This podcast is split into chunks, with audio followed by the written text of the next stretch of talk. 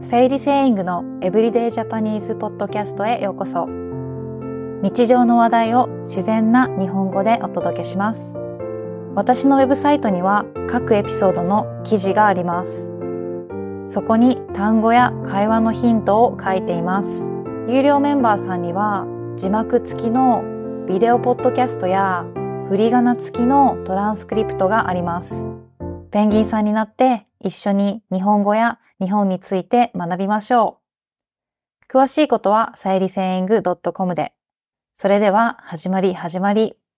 こんにちは、さゆりです。今回は日本の空き家について話します。空き家という言葉を聞いたことがありますか？空き家というのは簡単に言うと誰も住んでいなくて使われていない家のことです。日本にはたくさん空き家があります。最近よく SNS、TikTok とか YouTube とか Instagram で日本の空き家を買ってリノベーションしている人を見ます。本当に驚くほどおしゃれで綺麗になってますよね。そんな動画を見て日本の空き家が欲しいと思った人がたくさんいると思います。私もそのうちの一人です。今回は空き家が増え続ける3つの理由と空き家を賢く手に入れる方法と最後に私の主観どうして空き家が欲しいかどうして空き家が欲しくないかについて話します。空き家が増える理由の一つ目日本の人口が減っています。これは皆さん知っていますよね。日本に住む人が減っています。二つ目は都市部への人口集中です。空き家は一般的に田舎に多いです。田舎は都会と比べて仕事が少ないです。そして田舎は車がないと生活ができないところが多いので、便利さを求めて都会に引っ越す人がいます。特に若者は都市部に住みたがる人が多いです。だから日本の田舎にはたくさん空き家があります。これは都市部への人口集中と言えると思います。大きな都市に人が集中して集まっているということです。三つ目、相続の問題です。少し暗い話なんですが、両親が亡くなると子供たちは両親が持っていたお金や家を受け継ぐことになります。これを相続と言います。例えば、都会、東京で生活している子供たちの場合で考えてみましょう。両親が亡くなった時に受け継ぐ家を田舎に残してくれたとします。想像してみてください。都会で仕事もあって都会の生活に慣れているから車も運転できないとすると不便な田舎に戻るのはかなりの覚悟が必要だと思います。だから子供たちは両親が残してくれたものを誰かに貸したり売ったりしようとします。田舎の家を誰かに売ったり貸したりしようとするのも簡単ではありません。先ほど言った2つの理由があるからですね。借りてくれる人が少ない、人口が少ない、そして都市部に人口が流れている。という理由からです。だからせっかく受け継いだ相続した家でもそのまま放置してしまうことがあります。そのまま放っておくことがあります。誰が家を持っているのか探すのが大変という話をよく聞きます。そうするとその家は誰も住まなくなって空き家になります。はい。以上の3つの理由から空き家がどんどんどんどん増えているんですね。この空き家が増えるとどうなると思いますか？どうなるかというと、まず街の景観が悪くなります。田舎に行くと今でも崩れそうな危ない家をよく見ます。日本は自然災害が多いですね。台風や地震がよく起こります。そういった災害が多い国なので、もし災害が起きた時に空き家が崩れると大変危険です。そういったことが起こらないように日本の政府や自治体は空き家をなくす努力をしています。空き家をなくすために頑張っています。その空き家問題を解決するためにいろいろな支援があります。サポートがあります。空き家を売りたい人への支援、そして買いたい人への支援があります。まず、売りたい人への支援はどのようなものがあるかというと、空き家のある家を壊して何もない土地、これを更地と言います。更地にするためのお金を自治体からもらえることがあります。新しい家を建ててもいいし、そこを駐車場にして貸す人もいます。その他、売りたい人への支援は、古い家をきれいに直す、リノベーションのためのお金をもらえることがあります。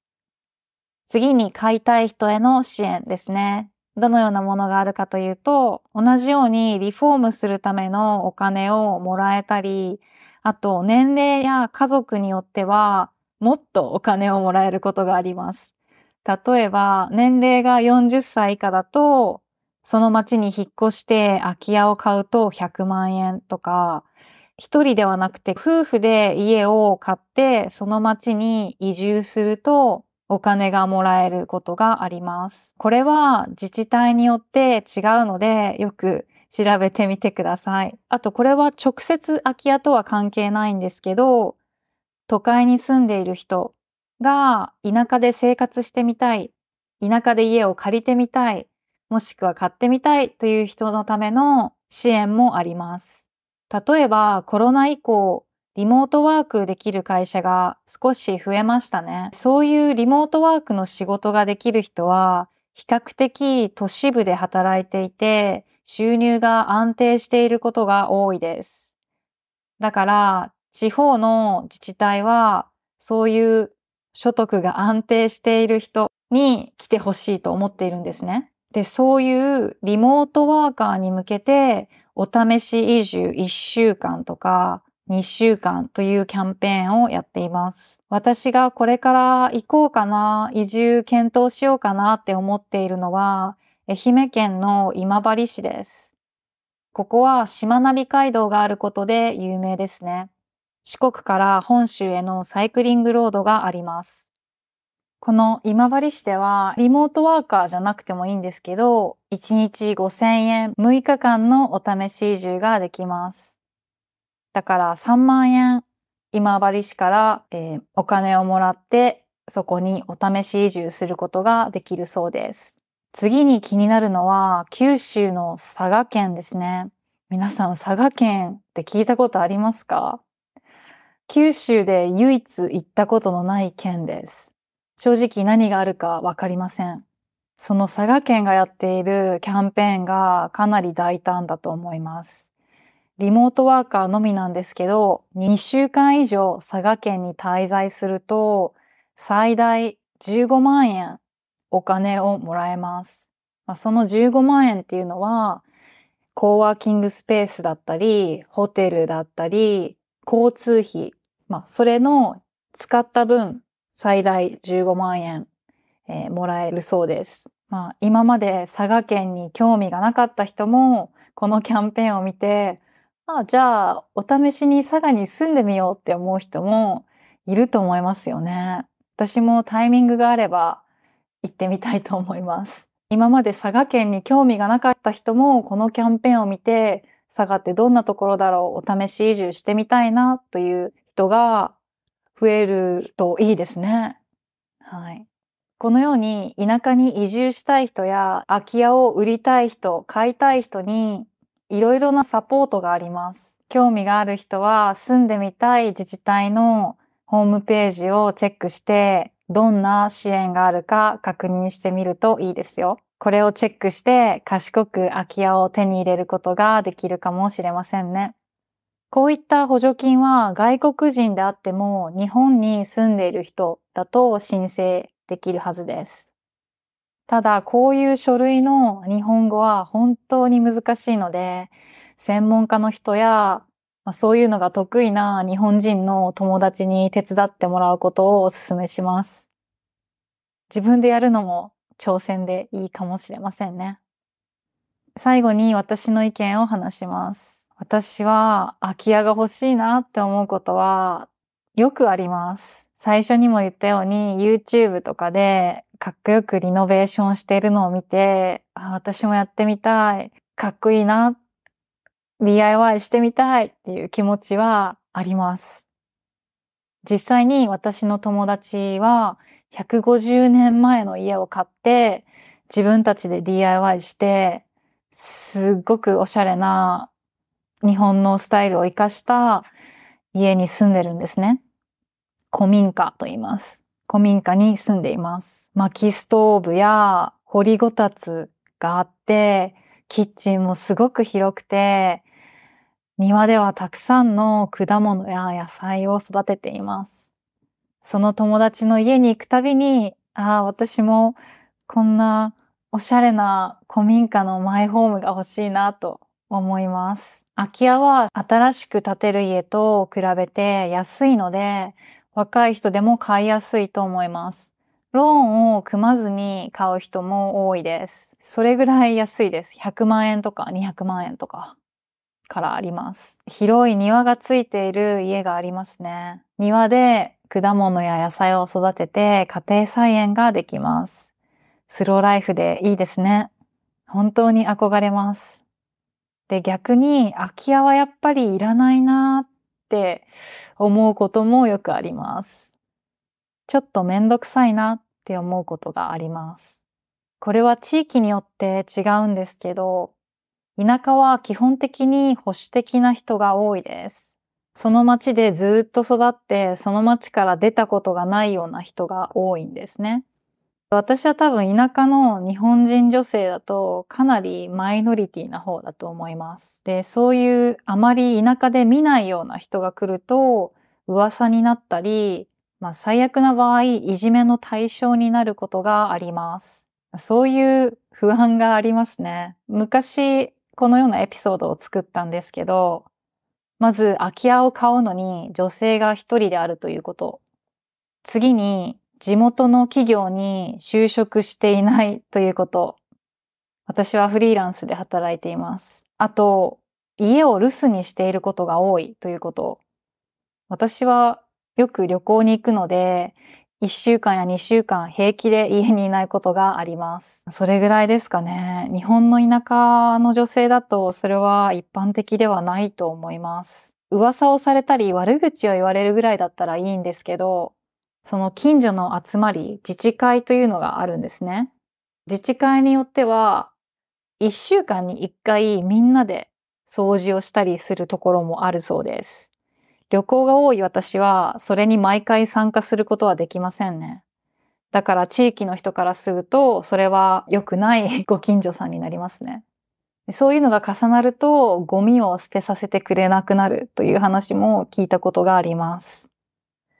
これは人から聞いたり、メディアで見た情報だったりするので、本当のことかどうかわかりません。でもそういった不安があります。